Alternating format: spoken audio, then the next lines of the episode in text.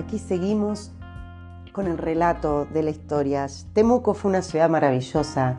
En el año 2001 era una ciudad que estaba muy inocentemente resguardada y cuidada. No había situaciones de riesgo, de peligro. Yo ya venía de un Buenos Aires complicado en cuestión de seguridad. Así que me sentí libre como pájaro, con mucho miedo al llegar a una comunidad tan distinta, tan rara, comparado a lo que yo venía eh, experimentando. Pero me acogió con ternura, tuve esa inocencia al comienzo de querer gustarle a todo el mundo, de querer ser amable con todo el mundo, porque necesitaba tener mi círculo y necesitaba mi lugar en el mundo y estaba tratando inocentemente por ahí de incorporarme a una comunidad que era realmente cultural y emocionalmente muy diferente a como era yo sobre todo emocionalmente. Yo era demasiado sensible, demasiado em, limitante para poder eh, tener idea de a lo que me venía por delante. Tenía muchos pensamientos limitantes. Pensé que no iba a poder em, desarrollarme profesionalmente y bueno, definitivamente lo pensé y me sucedió.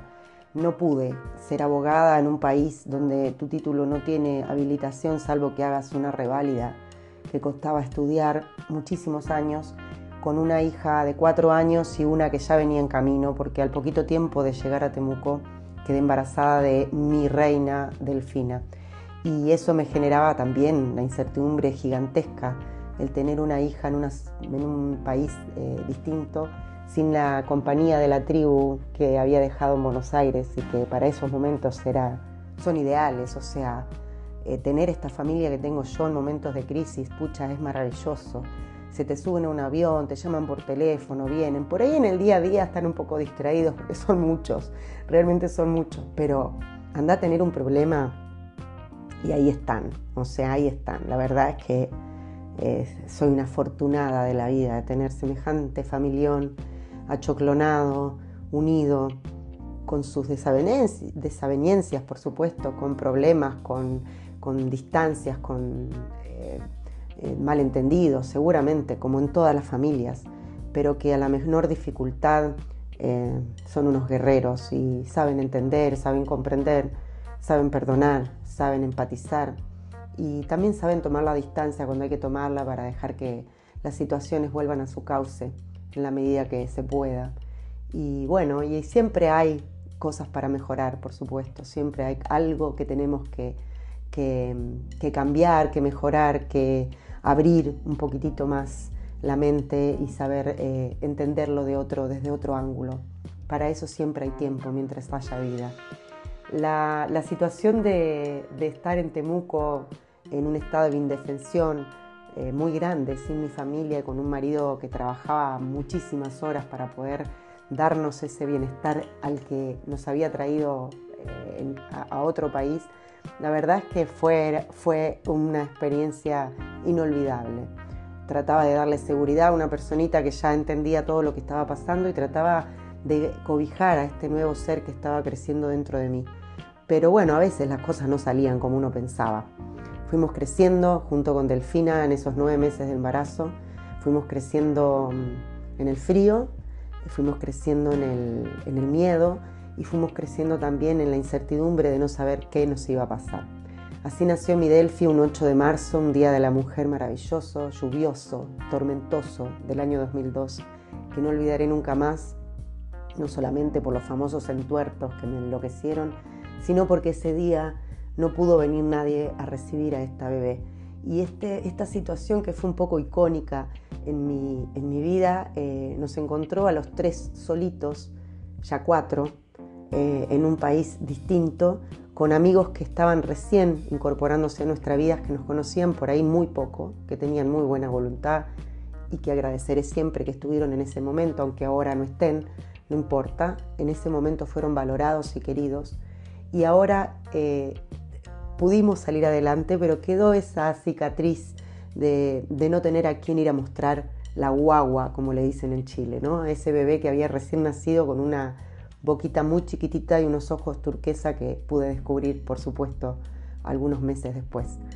Em, Delfina vino con una dulzura y una paz inmensa a nuestra vida, a pesar de su llanto incontrolable por su em, eh, reflujo severo que tenía y después su problema de caderas, que fue realmente un tema muy difícil en esos momentos porque nosotros económicamente estábamos en la lona, digamos, empezando todo nuevo, una empresa que no era lo que habíamos eh, pensado que era, no era lo que nos habían prometido que era, y nos habíamos eh, lanzado en un bote sin vela y con un remo solo. Así que ahí estábamos remándola como podíamos, eh, con una inocencia increíble, pero una fuerza de voluntad que, es realmente envidiable.